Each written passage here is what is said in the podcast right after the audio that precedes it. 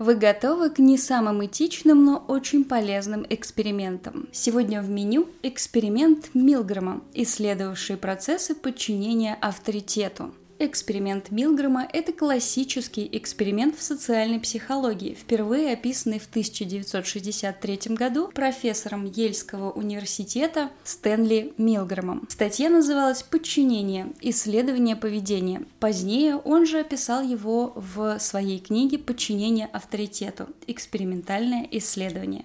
В своих исследованиях Милграм пытался прояснить важнейший вопрос – сколько страданий готовы причинить обыкновенные люди другим, совершенно невинным людям, если подобное причинение боли входит в их рабочие обязанности. В этом эксперименте было продемонстрировано, что зачастую люди не способны открыто противостоять авторитету – и выполняют поставленное задание, даже если оно вызывает страдания другого человека, а также сильный внутренний конфликт и дискомфорт самого испытуемого. Фактически Милгрэм начал свои изыскания, чтобы прояснить вопрос, как немецкие граждане в годы нацистского господства могли участвовать в уничтожении миллионов невинных людей в концентрационных лагерях. Изначально Милгрэм полагал, что страна имеет первостепенное значение – и планировал после первых тестирований в США провести исследования уже в Германии. Однако уже после первых экспериментов на родине в городе Нью-Хейвен, штат Коннектикут, Милгрэм пришел к выводу, что необходимости пересекать океан нет,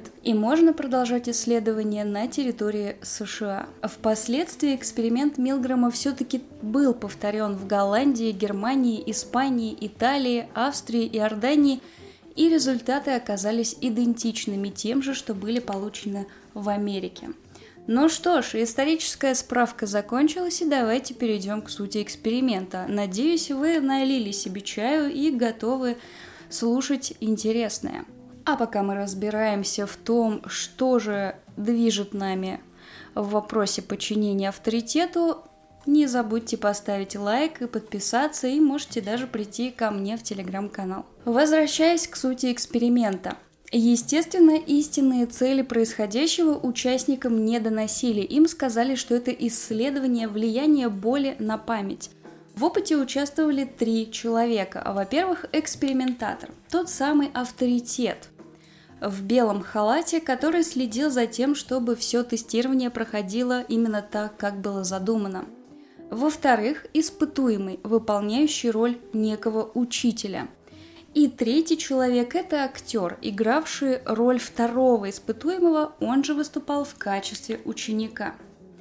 Ученик должен был заучивать пары слов из длинного списка, пока не запомнит каждую пару, а учитель, наш истинный испытуемый, проверить память ученика и наказать его за ошибку ударом электрического тока – сила которого постепенно повышалась. Чтобы у учителей не возникло подозрений, роли распределялись как бы по жребию. Каждый из участников и ученик и учитель перед началом испытания получали демонстрационный удар током напряжения в 45 вольт. Учитель и ученик сидели в разных комнатах, и учитель давал своему ученику простые задачи на запоминание – при каждой ошибке ученика он нажимал на кнопку, якобы наказывающую ученика ударом тока. На самом деле актер, который играл роль ученика, только делал вид, что получает удары током. Начав с 45 вольт, учитель с каждой новой ошибкой должен был увеличивать напряжение на 15 вольт.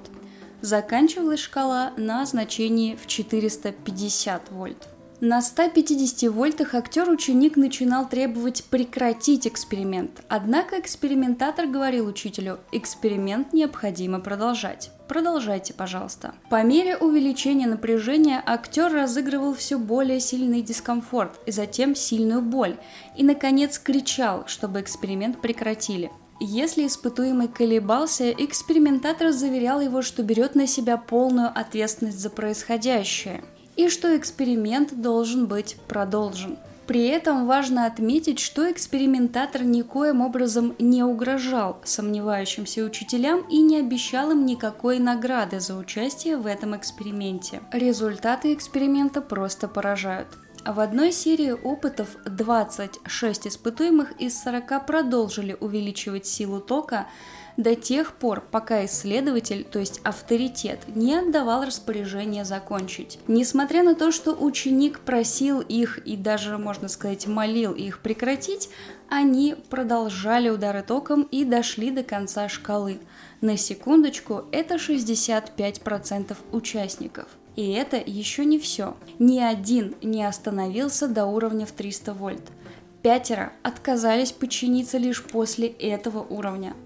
Четверо после уровня в 315 вольт. Двое после 330. Один после 345. Один после 360 и один после 375. То есть ни один из них не остановился до напряжения в 300 вольт, когда ученик начинал в отчаянии кричать, что он больше не может отвечать на вопросы и терпеть эту боль. А те, кто после этого остановились, оказались в явном меньшинстве. И ведь это мы с вами знаем, что ученик – это актер, потому что нам заранее сказали, а испытуемые этого не знали. То есть они, получается, осознанно причиняли боль другому человеку, так как им приказал это сделать авторитет. Как я уже сказала, таких результатов никто не ожидал. А почему? За несколько дней до начала эксперимента Милграм попросил своих коллег, студентов-выпускников, специализирующихся в области психологии в Ельском университете, где проводился эксперимент, ознакомиться с планом исследования и попробовать предположить, сколько испытуемых учителей – будут, несмотря ни на что, увеличивать напряжение разряда до тех пор, пока их не остановят. Большинство опрошенных психологов предположили, что таким образом поступят от 1 до 2% всех испытуемых. Напомню, таких было 65%. Также Милграмом были опрошены 39 психиатров, которые предположили, что не более 20% испытуемых продолжат эксперимент до половины напряжения в 225 вольт. И лишь один из тысячи повысит напряжение до предела – все они ошибались. Никто не ожидал, что большая часть испытуемых будет продолжать наказывать ученика электрошоком, даже когда он уже бьется головой о стену и молит прекратить это издевательство. Естественно, ученым хотелось разобраться, в чем же, собственно, дело, почему люди ведут себя таким совершенно неожиданным образом. Собравшись вместе и, скорее всего, выпив не один литр чая, они вывели несколько гипотез о причинах подобного поведения. Хорошенько подумав, ученые пришли к выводу, что вполне вероятно, что испытуемых гипнотизировал авторитет Ельского университета. Все-таки такое серьезное учебное заведение проводит эксперимент, нельзя ударить в грязь лицом, нужно идти до победного. Но, спойлер, это не подтвердилось. Милгрэм повторил эксперимент, сняв помещение в Бриджпорте, штат Коннектикут, под вывеской «Исследовательская ассоциация Бриджпорта». И он отказался от каких-либо отсылок к Ельскому университету. Собственно, эта самая ассоциация представлялась коммерческой организацией. Результаты изменились не сильно. Дойти до конца шкалы согласились 48% испытуемых. Гипотеза номер два, выдвинутая учеными. Испытуемые имели больше склонности к агрессии, так как являлись мужчинами. Чтобы проверить эту гипотезу, Милграм повторил свой эксперимент, пригласив в качестве испытуемых женщин. Но учителя женщины вели себя точно так же, как и мужчины в первом эксперименте Милграма, показав точно такие же результаты. Это пугает. Предположением номер три было то, что люди не осознают страдания ученика. Но, увы, и это предположение было разбито как фужер на свадьбе. Чтобы проверить этот вариант, в одном из экспериментов ученик перед экспериментом заявлял, что у него больное сердце, и сильных ударов током он не выдержит. Однако в процессе, когда он начинал кричать, что испытывает мучение и чувствует, что его сердце болит, поведение учителей не менялось. Они продолжали повышать напряжение, пока авторитет не останавливал эксперимент. Следующим предположением было то, что испытуемые имели склонность к садизму. Да, такое предположение тоже было, что логично, конечно, ну не будут же люди просто так причинять боль другим людям – Но здесь важно отметить, что для эксперимента отбирались вполне себе обычные среднестатистические люди – более того, перед тем, как проводить вообще в принципе испытания, с ними проводились тестирования, которые подтвердили, что все они имеют вполне устойчивую психику. Также это предположение было опровергнуто другими изменениями условий эксперимента, среди которых следующие. Когда экспериментатор уходил, а в комнате оставался его ассистент, лишь 20% испытуемых соглашались на продолжение эксперимента. Когда испытуемому давали право самому выбирать напряжение, 95% оставались в пределах 150 вольт. Если же указания давались по телефону, то послушание также сильно уменьшалось до 20%. При этом многие испытуемые притворялись, что продолжают эксперименты.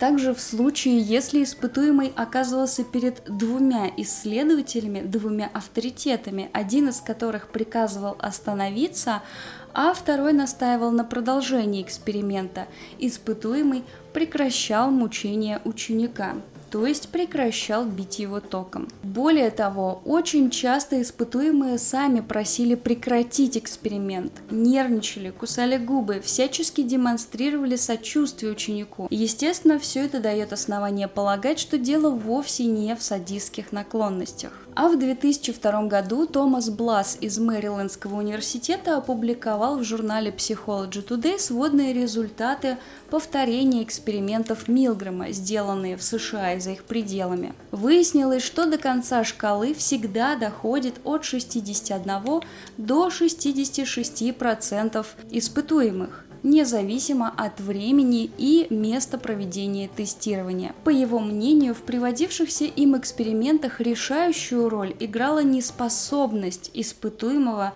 открыто противостоять так называемому начальнику, который приказывал выполнять задания. По мнению Милгрэма, полученные данные свидетельствуют о наличии интересного феномена. Они говорят о готовности взрослых, нормальных, обычных людей следовать указаниям авторитета, даже если это причиняет им психологический дискомфорт, а может быть даже и страдания. Надеюсь, вам не придется участвовать в таких экспериментах, и надеюсь, вам было интересно. А я прощаюсь с вами до следующей среды. Пока-пока. Чик-чик-чик-чик-чик.